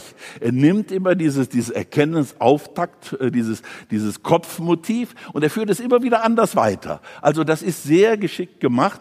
Das kann man nicht so einfach dann äh, nochmal, nochmal und nochmal äh, wiederholen, sondern er hat das äh, durchaus hier in einer Art und Weise äh, gestaltet, dass es es doch immer wieder etwas anders ist und unsere Aufmerksamkeit eben, eben weiter behält. Nur wenn die fünfte Strophe nochmal dasselbe kommt, dann haben wir abgeschaltet. Nein, es kommt immer etwas anderes. Er hat ja auch einen, einen nicht gedichteten Text, so dass er auch, was die, was die Rhythmik der ganzen äh, Melodie, äh, der, der ganzen äh, Singstimme angeht, immer wieder etwas, etwas anders schieben muss und sowas. Also das ist sehr schön gemacht und letztendlich hat er dann auch noch das Geschick, das so zu formulieren, dass Sie, wenn Sie es dreimal gesungen haben, einen Ohrwurm haben. Also mal gucken, ob Sie nach dem, nach dem Musical dann den Ohrwurm auch mittragen, aber dann müssen Sie schon vier, fünf Ohrwürmer mittragen, denn es gibt noch andere Themen, die er hier immer wieder äh, einsetzt für andere Figuren. Also er macht, er hat hier eine äh, kompositorische Technik, das kennen wir alles, was er macht, aber wie er es dann im Einzelnen macht, das ist schon ganz äh, große Meisterschaft, wie er es einsetzt und wie er es im Einzelnen dann gestaltet, um unsere Aufmerksamkeit eben auch zu behalten und zu fesseln uns dabei. Aber das wird sich dann über die ganze, über die ganze, das ganze Erlebnis des Musicals ja dann auch noch herausstellen erfüllen müssen. So viel vielleicht mal zuerst zur Musik, jetzt zu diesem, zu diesem, äh, zu diesem Stück, zu diesem Musical. Wir haben schon gehört, es sind zwei Akte, die ungefähr gleich lang sind. Es sind 38 Nummern. Nach 19 Nummern ist der erste Akt zu Ende, nach 38 dann der zweite. Wir haben sieben Tage, drei Tage im ersten Akt, zweit, äh, vier Tage im zweiten Akt. Sie sehen, die haben zum Teil sehr unterschiedliche Länge, die Akte, aber sie sind eben hier äh, ganz systematisch gegliedert, wie der, äh, äh der äh, Øystein Wieck das hingekriegt hat, hier so den, diesen Roman in, diesen, in diese klare und deutliche Form zu bringen. Wie gesagt, das ist ein kleines, ein kleines Meisterstück. Wenn wir uns anschauen, was dann im Einzelnen in den äh, Akten passiert, haben wir hier eben die, die schon angesprochene Rahmenhandlung, die Zelle in Kloster Melk im Jahre 1391, wo der alte Azzo siegt, liegt. Dann kommt eben diese Ankunft von, äh, von William und Azzo in dem Kloster von Norditalien mit dieser Auftrittsarie des William. Dann kommt die Wohnung des Abts der Klostergarten. Vor dem Klosterraum die verschiedensten äh, äh Plätze im Kloster Kloster werden natürlich immer wieder angesprochen, aber in Williams Zelle und so weiter. Aber Azzo von Melk, Azzos Zelle in Melk kommt dann immer wieder mal reingeblendet. Aber wenn das so schön äh, äh, szenisch äh, abgesetzt ist hier in, in, äh, hier in ähm, äh, Erfurt, dann äh, ist das, glaube ich, ganz gut auszumachen. Das ist der erste Akt. Im zweiten Akt ist nichts anderes. Hier sehen Sie wieder Klostergarten, Azus Zelle, der Ältere wieder, kommt, wird wieder etwas eingeblendet. Zum Teil wird auch korrespondiert zwischen diesen beiden zeitlichen und örtlichen Ebenen. Äh, aber es geht dann eben hier im Skriptorium und schließlich im Klosterturm, im, äh, im, in dieser Bibliothek zu Ende, Finis Afrika und dann mit einem äh, äh, mit einem Epilog noch klingt das Stück aus. Diese sieben Tage sind äh, mit sieben Toten äh, korrespondieren mit diesen sieben Toten. Äh, der siebte, der nicht ermordet wird, der sich selbst ermordet, ist dann der berühmte äh, äh Wächter des Buches. Er frisst zum Schluss dieses Buch des Aristoteles, diese Komödie, äh, selber auf, vergiftet sich dadurch und äh, verhindert dadurch, dass dieses Stück auf uns gekommen ist. Das ist natürlich eine Legende. Wir gehen heute davon aus, dass Aristoteles nicht mehr dazu gekommen ist, das zu schreiben. Aber diese sieben Toten, die hier auftreten, korrespondieren natürlich nun wiederum mit den sieben Plagen, die wir der, aus der Offenbarung des Johannes kennen. Und sie spielen auch ein bisschen darauf an. Also der, der erste Tote, der Adelmo, ist äh, dann äh, derjenige, derjenige, der auf die erste Plage mit den Geschwüren, mit, wie ein Tier, wie der Antichrist aussieht, der ist gestürzt auf den Felsen hinunter. Das ist ja das, was, was William als erstes aufklären soll. Dann kommt der Venantius, der äh, ertrinkt. Äh, da, ist, da wird das Meer mit Blut verschwemmt. Als drittes Berengario, da werden die Wasserquellen mit Blut verseucht.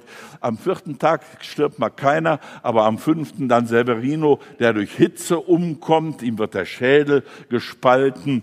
Äh, dann wird Malachia in der Finsternis, in der Mette umgebracht. Da haben wir immer solche Beziehungen zu diesen Plagen der Offenbarung des Johannes. Der Abone, dann äh, die an Trockenheit. Der äh, Jorge hat ihn eingeschlossen in der Bibliothek. Er muss verdursten. Und Jorge, wie gesagt, verschlingt dann das Buch und ist dann dann der siebte Tote. Und diese Zahl sieben ist also das, was jetzt dauernd hier korrespondiert mit diesen verschiedenen äh, Ebenen auch der Handlung und des Inhalts.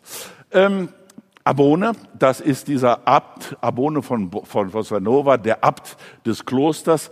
Er ist derjenige ja, der die widerstreitenden Parteien in diesem Armutsstreit jetzt dem Papst und den Franziskanern äh, zum Thema macht und der, der jetzt eine, einen Ausgleich schaffen will, der versucht hier irgendwie zu vermitteln oder etwas zu tun. Er hat auch eine große Auftrittsarie, die beginnt mit einem sehr lebhaften und sehr zerrissenen Rezitativ, würden wir das heute nennen, mit einer, mit einer sehr äh, ähm, auseinandergehenden Geschichte. Papst gegen Kaiser und den renitenten Orden. Hier der Papst, der protzt und prasst und dort ein Mönch, der arm sein will. Ich stehe hier den Franziskanern mit meinem Rat zur Seite. Kann ein Disput zusammenführen, was in Jahren Feind geworden? Besinn dich, Abone, du musst dich konzentrieren. Du hast ein hohes Ziel, auf das musst du dich fokussieren. Und dann reflektiert er über Macht, das ist sein Thema.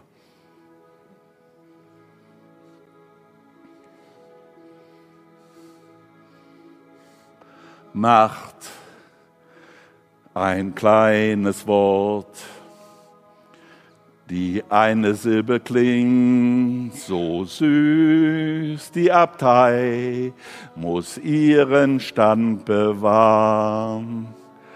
In dieser Schlacht von Religion und Politik. Raffiniert ist dieses Spiel wenn man's nicht beherrscht, kommt man schwerlich nur ans Ziel. Gewinner und Verlierer, diese Rollen sind ersetzbar. Das Gleichgewicht der Macht im Blick mach ich mich unverletzbar. Im Dreieck dieser Mächte halt ich mich folglich oben. Doch dieser Streit hat allzu weit das Gleichgewicht verschoben. Macht ein kleines Wort, die eine Silbe klingt, so süß die Abtei muss ihren Stand bewahren in dieser Schlacht von Religion und Politik. Raffiniert ist dieses Spiel, wenn man's nicht beherrscht, kommt man schwerlich nur ans Ziel dann folgt noch ein Mittelteil und dann kommt noch eine große Steigerung im dritten Teil. Aber Sie merken schon, er charakterisiert natürlich mit dieser seiner Art und Weise, wie er eine populare Musik nimmt, sehr stark. Er hat nichts zu tun mit intertextuellen Bezügen. Also jetzt mittelalterliche Musik hier reinzubringen oder sowas. Das hat äh, Querndock auch richtig abgelehnt. Hat ein schönes äh, Interview, können Sie nachlesen mit Dr. Langner. Äh, da können Sie sagen, nein, er wollte das nicht machen. Er wollte hier wirklich ein Musical schreiben, wie es sich gehört.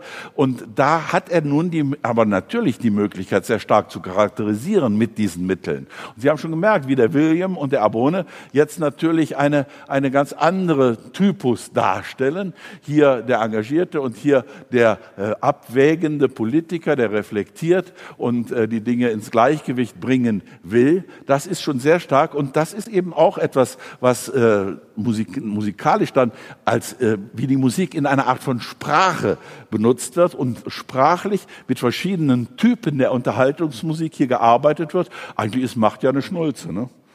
Ist eigentlich eine Schnulze. Aber auch da haben Sie gemerkt, es ist immer wieder etwas, was er aufgreift, aber es, er, er, er, er ändert es dann doch wieder so, dass man das wohl erkennt und verfolgt, ohne jetzt gleich äh, beim zweiten Mal mitsingen zu können. Das geht dann schon dann doch nicht. Da wechselt er dann schon ab. Aber wir haben natürlich sowohl bei dem William als auch hier bei dem Abone haben wir natürlich abgeschlossene Stücke, die in sich rund sind und dann auch äh, dadurch ähm, ja die die sozusagen die Persönlichkeit, die abgerundeten Persönlichkeiten dieser beiden Protagonisten äh, musikalisch ganz klar charakterisieren. Das Bild von Eusten Wieck und Gisle Quernock haben Sie schon öfters gesehen. Das sind die beiden, die das wirklich in wunderbarer Art und Weise nun zusammengebracht haben. Dieses besondere Libretto und dann dieses, ja, diese Musical-Musik. Aber die ist natürlich auch in diesem ganzen Nominalismus-Geschichte, in dieser ganzen Semiotik-Geschichte, in der Kunst eine der Möglichkeiten, wie man an eine solche Sache herangehen kann und herangehen soll dass er trotzdem auch etwas noch äh, hineingeheimnist. Das sehen wir bei der Eröffnungsfanfare, die äh, äh, Querndock hier ähm, äh, gesetzt hat. Sie sehen links oben ein Notenbeispiel mit genau sieben Tönen, sieben verschiedenen Tönen. Das spielt natürlich an, an auf die sieben Tage, die sieben Plagen, die sieben Posaunen, dass das Ganze mit Trompeten und Posaunen natürlich auch vorgetragen wird, dass das immer wieder kommt, dass das sozusagen als musikalisches Markenzeichen für die Abtei und alles, was damit zusammenhängt, steht. Das ist dann klar. ich wollte.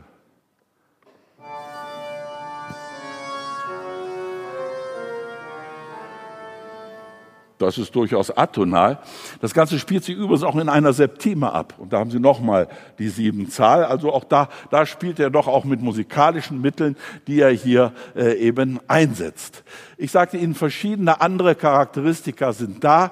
Das namenlose Mädchen hat auch eine besondere Charakteristik. Ich zeige Ihnen davon nur mal dieses immer wiederkehrende Kopfmotiv, das schon gleich am Anfang auftritt, aber am Ende auch in einem großen Duett das Mädchen mit dem Azu breit ausgespielt wird. Se giovanes rebello tu, sei giovanes sei bello tu. Sei giovane, sei bello tu. Du bist jung, du bist schön. So singen sich die beiden an. Und das ist natürlich ein Stichwort. Aber diese, diese Melodik ist also das äh, Kopfmotiv dann für diesen ganzen Bereich. Eine besondere Figur ist dann der Salvatore. Der ist natürlich hier etwas, etwas Dolles. Und äh, da kann man jetzt sehen, was die Musik ausmacht, wenn sie denn so charakterisierend eingesetzt wird. Sie haben vielleicht noch das kleine Stückchen aus dem Film im Kopf, wie der Salvatore äh, auftritt.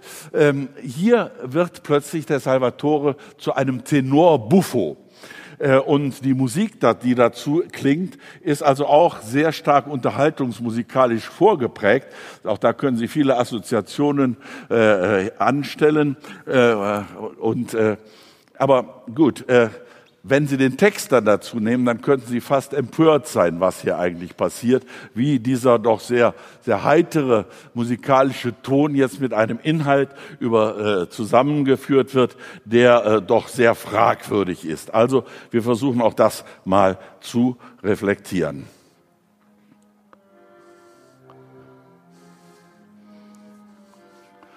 Im Dorf, wo ich aufwuchs, ward mal das Wetter schlecht so als hätte sich Gott für unsere Schuld gerecht. Auf allen Feldern Matsch das Korn versank, überall im Dorf lag ein übler Gestank. Unsere Ernte von zwei Jahren weg. Doch dann fand wer Nachschub einer besonderen Art von Speck. Wir schachten nach Toten zwisch, ham ham, mit den Pfoten zwisch, ham ham. Man bracht sich rasch ein auf Manjare Kadaver, zwisch, ham ham. Das hätte ich mehr als Hafer. Schwester fraß Bruder, Papa, Mama. Tante Fleisch vom Friedhof verschlang der Großpapa. Wir schnappten uns Reisende, zwisch, ham, ham, geröderten Kinder, swisch, ham, ham, schnitt durch die Gurgel und zwisch, ham, ham, zarte Knabenbrust, erfreut die Schlemmerbrust. Ja, das ist schon sehr, äh, sehr grenzwertig. Und das steigert sich auch noch in dem weiteren Verlauf dieses Songs, der übrigens nicht die Abgeschlossenheit hat, die wir bei den anderen hatten. Der Song zerflattert dann auch geradezu. Und da sehen Sie, wie auch mit formalen Mitteln der Komponist dann eben arbeitet an dieser Figur. Denn das ist ja nun ein ungebärdiger und unfassbarer Typ. Aber diese kleinen Ein Gänge müssen genügen, um Sie jetzt äh, gespannt zu machen, wenn Sie diese Dinge einmal richtig vorgeführt bekommen und wenn Sie dieses Stück einmal in ihrer Gesamtheit hören. Ich hoffe, es sind Ihnen dadurch einige Fingerzeige gegeben und bedanke mich für Ihre Aufmerksamkeit.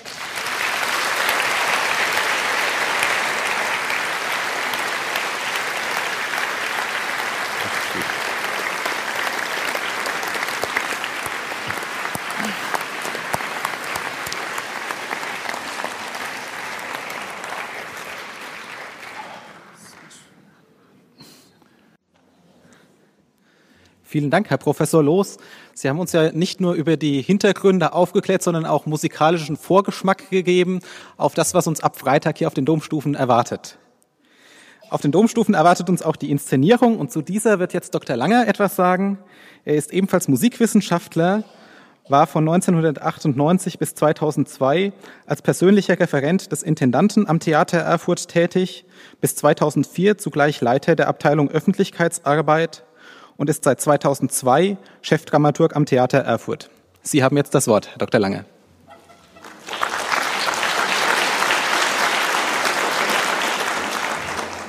Ja, lieber Professor Loos, Sie sind ja so unser erster Kritiker und ich bin natürlich auch immer selber sehr gespannt, wie Sie die Dinge hier einführen, erst recht, wenn es eine Uraufführung ist und ich bin jetzt sehr erleichtert, dass Sie denen so viele positive Dinge abgewinnen können, aber auch vielleicht Finger in die Wunden gelegt haben, die da sind. Also ich glaube, wir können alle gespannt sein, aber das ist schon mal ein guter Start für uns alle, für diese Produktion.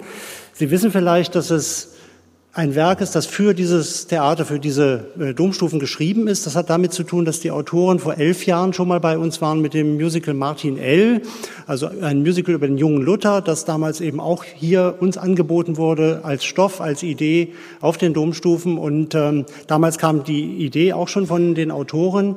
Und dieses Mal hängt damit zusammen, dass sie nach vielen, vielen Jahren des Bemühens die Vertonungsrechte bekommen haben für diesen Stoff. Es ist nicht so, dass niemand bisher die Idee hatte oder das äh, einfach äh, niemand machen konnte oder wollte, sondern einfach die Erben von Umberto Eco haben sehr lange gezögert, bis sie dieser musikalischen Bearbeitung zugestimmt haben. Es gibt den Film, es gab auch Schauspielbearbeitung schon, Bad Hersfeld hat das gespielt, aber es ist das erste Mal, dass das vertont werden durfte und wir sind insofern sehr stolz drauf, dass ähm, diese Genehmigung eben auch dann äh, zustande kam für unsere Domstufen und wir kannten das Team, wir wussten, was da kommt, aber sind natürlich jetzt trotzdem froh, dass sowas daraus entstanden ist, eben unter der Prämisse, diesem Roman gerecht zu werden. Und zwar, das hat auch urheberrechtliche Gründe, es ist eine Vertonung, eine Adaption des Romanes und nicht des Filmes. Das heißt, ich muss Sie also schon enttäuschen, wenn Sie bestimmte Bilder des Films vor Augen haben, bestimmte Wendungen, die sich auch vom Buch unterscheiden, die werden Sie so eins zu eins nicht sehen, sondern was Österreich Wieck gemacht hat, ist tatsächlich eine äh, Komprimierung des Romans. Er hat das natürlich sehr genau und mehrfach gelesen und immer weiter verdichtet. Ähm, das ging dann so weit, dass als uns das angeboten wurde, wir erstmal Hurra geschrien haben, als wir den Titel hörten und die Grundidee, aber dann natürlich auch skeptisch waren. Und dann gab es also einen Punkt, wo eben äh, der Librettist und der Komponist uns nach Oslo eingeladen haben und uns das Stück vorgespielt haben in der Weise, dass der Komponist am Klavier saß und der Texter, der gelernter Sänger ist, Musicalsänger ist, uns das vorgesungen hat. Und zwar das ganze Stück und äh, auf Norwegisch. Und ähm, wir haben nicht alles verstanden, aber wir haben gemerkt, dass das zündet, dass die Musik zündet. Wir haben gemerkt, dass die Charaktere plastisch werden, dass das Ganze ähm, ja, dass das was werden kann. Und dann haben die das ausgearbeitet, die haben es zu Ende komponiert, die haben äh, das Ganze übersetzen lassen. Wir präsentieren das Ganze natürlich jetzt nicht auf Norwegisch, sondern auf Deutsch. Das hat zur Folge, dass es so ein paar Holprigkeiten in der Übersetzung gibt. Das ist einfach nicht zu vermeiden. Norwegisch ist zwar ähnlich, aber dann doch eine andere Sprache. Und dann haben die das fertig gemacht, haben das Textbuch, es gibt längere gesprochene Passagen, die Noten uns geschickt als Klavierauszug und dazu das, was Professor Loos jetzt als Grundlage hat, ein, als Soundfiles. Man kann also heute aus dem Computernotensatz eben auch solche, ja, so ein bisschen elektronische Klimpermusik da rausleiern, sodass man auch einfach einen Klangeindruck von den Tempovorstellungen des Komponisten dann schon mal hat. Das lag uns vor und das haben wir dann unserem Regie-Team überantwortet. Axel Köhler und seine Mitstreiter, die äh, große Erfahrung auch mit Open Air haben. Die haben in Mörbisch bei den Seefestspielen schon Dinge getan und so ein sehr ja, erfahrener Regisseur Axel Köhler, der selber auch äh, seine Karriere als Sänger begonnen hat und auch als Sänger in einer kleinen Rolle mitwirken wird. Das hatten wir auch noch nie bei den Domstufen. Der ist also immer da, was so für die Spannungen unter den Darstellern sicher gut ist, dass der Regisseur immer da ist und nicht nach der Premiere abreist. Ähm, ja, der hat sich das angeguckt und gesagt, spannend, äh, wir müssen mehrere Probleme lösen. Eins ist tatsächlich die Räumlichkeit. Wie schaffe ich es, diese vielen, vielen Schauplätze äh, herzustellen auf einer Bühne, die keine Bühne ist, die eigentlich null Verwandlungsmöglichkeiten oder vielleicht 2,5 Verwandlungsmöglichkeiten bietet. Man kann mal in die Kavate rein oder raus und man kann mal irgendwie eine Wand verschieben, aber man kann nicht wie der Zauberkasten hier hinter mir alle möglichen Dinge tun. Also da war klar, es wird eine gewisse Abstraktion geben müssen. Und da hat er mit Frank Philipp Schlössmann einen Bühnenbildner gefunden, der da auch äh, sehr virtuos mit umgegangen ist. Einerseits ein Einheitsraum, Sie haben sicherlich schon mal einen Blick drauf werfen können, eine Landschaft von Flächen, die äh, als Mosaik gestaltet sind. Da gab es also ein Mosaik aus Ravenna, was da zugrunde lag. Und beim ersten Gucken dachte ich, oh, hey, wieso nimmt er jetzt ein Mosaik? Es geht doch um Buchmalerei und es geht um Bibliothek. Aber beim zweiten äh, Nachdenken wurde mir schnell klar, natürlich, um Bücher zu zeigen, muss ich ja irgendwas erstmal darunter haben, was nicht Buch ist, denn nur dann kann ich ein Buch aufschlagen. Also sie werden dann auch Buch sehen. Es wird also Teile dieses Bühnenbildes geben, die sich öffnen lassen, die sich verwandeln lassen. Aber im Grunde ist es ein wir nennen das Durchsteher, also erstmal ein, ein, ein Einheitsbild. Das hat zur Folge, dass Sie nicht diese ganzen Schauplätze so eins zu eins wiederfinden werden. Es wird nicht eine geschlossene Stube geben, die jetzt die, die Zelle von Azzo ist, dem, dem, dem jungen Azzo, von, vom William, vom Abt. Es wird nicht den Schlafsaal, die, die Abtswohnung und diese Dinge geben. Es wird aber durch den Text und durch die Beleuchtung und durch die Haltung der Figuren werden, entstehen einfach Räume, entstehen Gesprächssituationen, intimes Gespräch am Tisch. Das ist dann egal, ob das jetzt in dem Raum oder oder in dem Raum ist, wichtig ist, da sind drei Leute, die reden miteinander. Und dann gibt es natürlich die großen Tableaus, wenn der Chor aufzieht in Mönchskutten, die Stufen rauf und runter, dann ist man sofort in einer Prozession, dann ist man auch in einer Kirche. Also man muss eine gewisse Bereitschaft mitbringen, äh, in diesen abstrakten Räumen zu denken. Bibliothek ist halt dann da, wo auf einmal dann Büchertürme auftauchen und so. Also es gibt schon klare szenische Zeichen, aber sie sind nicht so konkret, wie es natürlich ein, ein Film dann sein kann. Das, das war ein Zugeständnis natürlich an die Situation. Ähm, eine Idee ist dann noch entstanden, äh, oder ein Kniff, äh, der Bühnenbildner sagt, naja, es, es steht so deutlich, es spielt im Winter. Und es geht dann gleich mit dieser Pferdegeschichte los. Insofern danke für die Steilvorlage. Wie stelle ich Spuren im Schnee da auf den Domstufen im Juli, äh, August? Ähm, ja, und daraufhin kam dann der nächste Gedanke, naja, wir müssen ja sowieso die Stufen überbauen, um da was befestigen zu können. Das ist ja jedes Jahr die Herausforderung. Wir dürfen ja nicht irgendwie in den Stein, also muss da was drauf. Und deswegen gibt es also eine komplette Holzüberbauung erstmal als Grundbau. Und die ist jetzt weiß mit so ein paar schwarzen Tupfern drauf. Also das ist unser Schnee. Ne? Also wir sind im Schnee und dann kann man eben auch ein paar weiße äh, Spuren noch auf das Pflaster kleben. Und schon haben wir also diese Wintersituation. Dass, ähm, wir hoffen nicht auf winterliche Temperaturen, aber so ein bisschen... Ähm, hoffen wir da auf Ihre Bereitschaft, sich äh, auf solche szenische Zeichen dann auch einzustellen.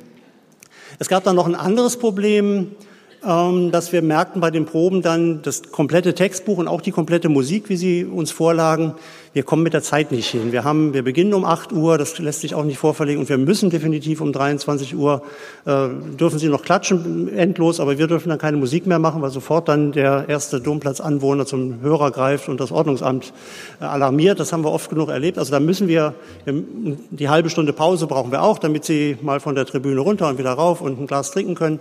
Ähm, zweieinhalb Stunden Maximum. Und die Musik war deutlich, also schon die Musik waren zweieinhalb Stunden, dazu dann noch die ganzen gesprochenen Texte. Das heißt, wir mussten im Probenprozess ähm, da kürzen. Und das, obwohl das ja schon ein ziemlich geklöppeltes Werk war, um das alles so reinzubekommen. Und das war insofern toll, dass die Autoren eben absolut Pragmatiker waren. Wir haben denen geschrieben, gesagt, also bei der Nummer können wir uns vorstellen, da einen Vers wegzulassen. Die Nummer ja, ist zwar schön, aber wenn wir sie weglassen, es fehlt nicht wirklich was inhaltlich. Und so haben wir da immer hin und her gedealt. Natürlich hieß es dann auch, ja, das muss unbedingt drin bleiben, ist ganz wichtig. Aber im Endeffekt äh, war dann immer wieder äh, die Uhr der Maßstab aller Dinge, so dass wir es jetzt geschafft haben, in der Version, die wir hoffentlich morgen dann zur Hauptprobe bringen mit äh, zwei Stunden 28 oder so, wirklich ganz genau da im Limit zu bleiben, zumal bei der Premiere dann noch das Feuerwerk des Lichterfestes droht und uns den schönen Schluss kaputt macht, wenn wir nicht rechtzeitig fertig sind. Äh, also also Dinge äh, ganz pragmatischer Art müssen hier auch eine Rolle spielen. Wir haben das hoffentlich gelöst und bin sehr gespannt, gleich auch von den Autoren zu hören, wie sie mit unseren Kürzungen jetzt im Ergebnis auch zufrieden sind. Das tut sicherlich dann auch an einer oder anderen Stelle weh. Aber Sie als Publikum dürfen das natürlich alles nicht merken, sondern Sie kriegen sieben Abende, sieben Leichen, sieben äh, Geschichten. Ähm, so dass Sie also der Geschichte hoffentlich da komplett folgen können. Anderes Problem war dann, wie kriege ich es hin, also schon auch im Gespräch dann bei der Entstehung der Musik, wie kriege ich es hin, ja, aus einer, einem Stück, das eigentlich nur aus Männern besteht, irgendwie eine Bandbreite, eine Unterscheidbarkeit zu bekommen. Sonst haben sie da wirklich Sister Act für Männer. Ne? Sie haben dann nur äh, Mönche in Kutten, die irgendwie reden, singen, auf und ab bewegen. Alle in, in Braun möglichst noch. Das geht natürlich nicht. Also wir haben versucht, bei den Stimmen auseinander zu dividieren. Wir haben jetzt ein, eine Mischung aus Musical-Darstellern, aber eben auch äh, tollen Kräften aus unserem Ensemble und auch Operngästen. Wir haben also einen richtig tiefen, Bayreuth erprobten Bass, der den Bernardo Gui singt, also einen Opernbass. Wir haben ähm, Jörg Rathmann zum Beispiel als Charaktertenor, der diesen Jorge, diesen blinden, äh, diese, diese böse, dämonische Hauptfigur äh, fantastisch spielt. Juri Batukow aus unserem Ensemble gibt den Remigio, diesen etwas äh, behäbigen Kellermeister, der dann später so äh, ja zum falschen Geständnis gezwungen wird, die Rolle von Qualtinger im Film. Also da gibt es einfach Typen, Charaktere, die die äh, entstehen jetzt einfach durch die Präsenz der Darsteller. Übrigens alles auch nur einfach besetzt. Insofern Herr Lust, wir wissen jetzt, wo wir jemanden finden, der mal einspringt, ne, wenn eine, eine Vorstellung äh, gefährdet ist. Also da haben wir einfach versucht, schon sehr zu differenzieren. Wir haben dann äh, den Komponisten auch gebeten oder er kam dann auf die Idee, dass wir eine Frauenrolle noch reinmogeln als, ja, als jungen Mönch, also sogenannten äh, Hosenrolle, was wir ja sonst auch aus der Oper mal kennen, dass eben ein junger Mann eben auch von einer hohen Stimme gesungen werden kann. Das ist der Venanzio, also unser, unsere zweite Leiche quasi ist so eine, eine Sängerin, die eben dann in Mönchskostüm einen jungen Mönch darstellt. Ansonsten ist es wirklich nur die eine Frau. Das ist tatsächlich so. Das ist vom Stück her so gegeben und muss auch so sein. Ähm, ja, die äh, ist von daher schon alleine im Zentrum des Geschehens. Und dann war aber auch die Frage natürlich braune Kutten, äh, wie, wie unterscheide ich das irgendwie? Und da kommt jetzt die Kostümbildnerin ins Spiel, die gleich auch gesagt hat, wir können das nicht historisch exakt machen. Dann ist das wirklich ein Einheitsbrei von Kutten, das geht nicht.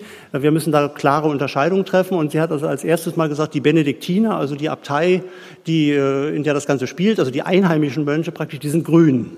Und als äh, kostümerfahrene Menschen werden Sie sagen, es gab nie irgendwelche grünen Mönche, es gibt grüne Männchen, aber keine grünen Mönche. Ähm, bei uns gibt es die, und das ist eben klar, das sind die Einheimischen. Und dann kommen die Franziskaner dazu, die sind so, wie sie es gehört, braun, so mit Kordel und so, also Heilige Franziskus. Äh, die sind also eindeutig. Und dann kommen die Päpstlichen und die haben natürlich dann Purpur und dann so Sachen, die hat man dann auch beim Fundus zum Teil. Also Päpstliche gehen immer irgendwie. Die sind also auch klar zu erkennen, so dass wir also so ein Farbdreieck schon mal haben, um diese Gruppen auseinanderzuhalten. Und das ist so auch das, das Grundprinzip eben mit klaren Zeichen auf dieser Riesenbühne, auf diese Riesendistanz hin, ähm, ja, sie abzuholen als Besucher, dass sie dem Ganzen dann, dann hoffentlich folgen können und auch wissen, wer jetzt mit wem und ja, das Warum ist. Wir haben es gehört von Professor Seiler, ist ein bisschen kompliziert zu verfolgen. Ist aber vielleicht auch nicht so wichtig, da jetzt jede Wendung, jede Begrifflichkeit nachzuvollziehen. Tatsächlich wollte ECO eine spannende Geschichte erzählen und das versuchen wir natürlich auch mit unseren Mitteln, mit den Mitteln der Bühne dort zu bieten. Ähm, zu dem Stadtrundgang Erfurt nur noch eine Ergänzung. Wir haben ja das, diese, diesen Gegensatz zwischen den Dominikanern, in dem Fall der Bernardo Gui im Stück, und den Franziskanern, die ja gleich mehrfach vertreten sind. Den haben wir ja in Erfurt wunderbar präsent durch die beiden Klöster. Die Dominikaner sind ja die Prediger, also das Predigerkloster, die Predigerkirche, da saßen die Dominikaner, die auch für die Inquisition zuständig waren und bei denen eben Meister Eckhart lange Zeit hier der Prior, also der Vorsteher dieses Klosters war. Und auf der anderen Seite des Flusses, was Sie als Barfüßerruine kennen, das waren die Franziskaner, die Minoriten, die Minderbrüder, das sind die Barfüßer. Und die hatten da ihr Kloster und die beiden waren die Spinnefeind. Und es ist gut, dass der Fluss dazwischen war, weil es die Brücke gab es noch nicht.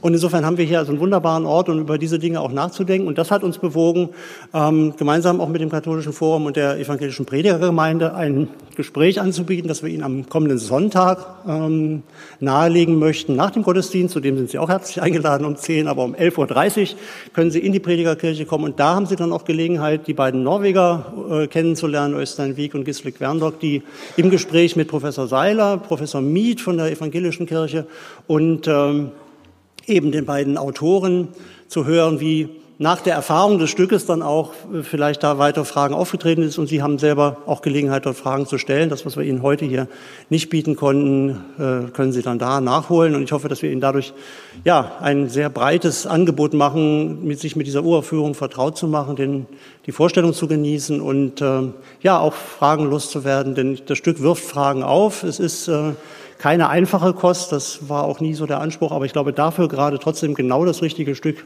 für die Domstufen, keine platte Unterhaltung, also Musical jetzt auch nicht nur zum Mitwippen, sondern eben tatsächlich mit, mit ernsthaften Fragestellungen und ähm, wichtigen Themen, glaube ich, die auch viel mit der Gegenwart zu tun haben. Vorhin im Gespräch kamen wir drauf, man hätte das Ganze ähm, auch aktualisieren können. Das macht man ja gerne in der Opernregie, aber bei gerade bei einer Uraufführung war es dann doch klar, auch für Axel Köhler als Regisseur, wir belassen es im Grunde in dem historischen von den Kostümen mit den Freiheiten, die ich vorhin umrissen habe. Wir, wir holen das jetzt nicht äh, in die Gegenwart, aber die Bezüge drängen sich auf. Der heutige Papst ist ein Franziskaner und hat sich durchgesetzt gegen konservative Strömungen in der Kirche und man kann tatsächlich sagen, also die, die Guten in dem Musical, das sind die Franziskaner, die Bösen sind die Päpstlichen. Jetzt ist ein Franziskaner Papst geworden und predigt das Armutsideal, für das man eher früher, also dieser Papst, auf dem Scheiterhaufen gelandet wäre. Das sind doch Themen, die, denke ich, spannend sind. Und ähm, ja, erleben Sie es mit uns, genießen Sie es und beehren Sie uns dann wieder. Nächstes Jahr gibt es Nabucco, da sind wir wieder ein bisschen opernmäßiger drauf. Aber ich glaube, das Musical muss sein als Ergänzung dieser Opernreihe dort. Und ähm, Ihr Interesse spricht dafür, dass wir da auf der richtigen Wellenlänge sind. Danke für Ihre Aufmerksamkeit, danke für Ihr Kommen.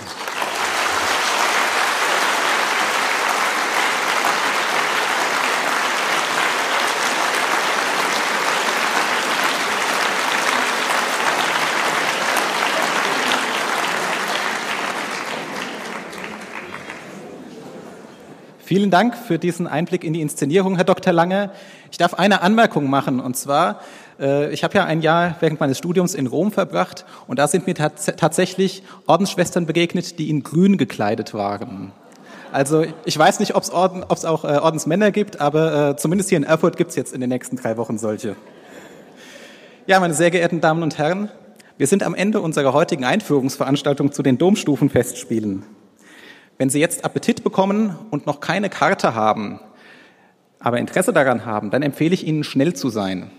Es gibt noch Karten für die Aufführungen, für die meisten Aufführungen, aber nicht mehr im Überfluss. Also wir hatten vorhin beim äh, auch das Gespräch darauf, die, äh, der Vorverkauf hat sich äh, sehr erfreulich angelassen. Insofern, wenn Sie noch Karten bekommen möchten, wenden Sie sich schnell ans Theater. Auf unsere zweite Begleitveranstaltung am kommenden Sonntag, dem 11.8., hat Dr. Langer schon hingewiesen. Ähm, Sie finden im Ausgangsbereich auch dazu weitere Flyer, die Sie sich gerne als Erinnerungsstütze mitnehmen möchten.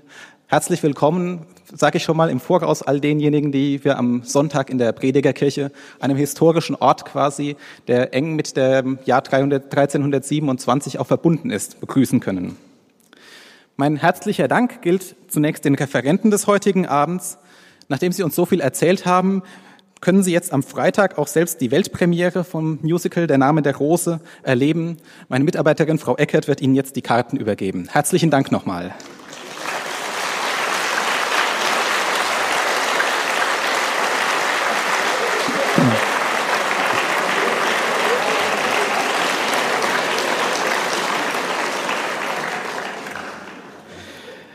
Ein herzlicher Dank gilt zweitens auch den Mitarbeiterinnen und Mitarbeitern des Theaters, insbesondere auch denjenigen, die hinter den Kulissen gewirkt haben, sei es Tontechnik, sei es für die äh, für Laptop und für Beamer-Technik und so weiter. Herr Dr. Langer, den Dank geben Sie da sicherlich weiter. Und ein Dank geht an Sie für Ihr Interesse, dass Sie heute hier waren. Ich hoffe, möglichst viele von Ihnen am Sonntag in der Predigerkirche wiederzusehen. Und wenn Sie weiter Interesse an unseren Veranstaltungen haben, gibt es zusammen mit dem Flyer für Sonntag auch unser komplettes Halbjahresprogramm des Katholischen Forums, mit dem wir Sie über unsere Veranstaltungen jetzt im zweiten Halbjahr 2019 informieren. Greifen Sie gerne zu, die äh, Hefte sind reichlich vorhanden. Und jetzt wünsche ich Ihnen einen guten Heimweg. Auf Wiedersehen.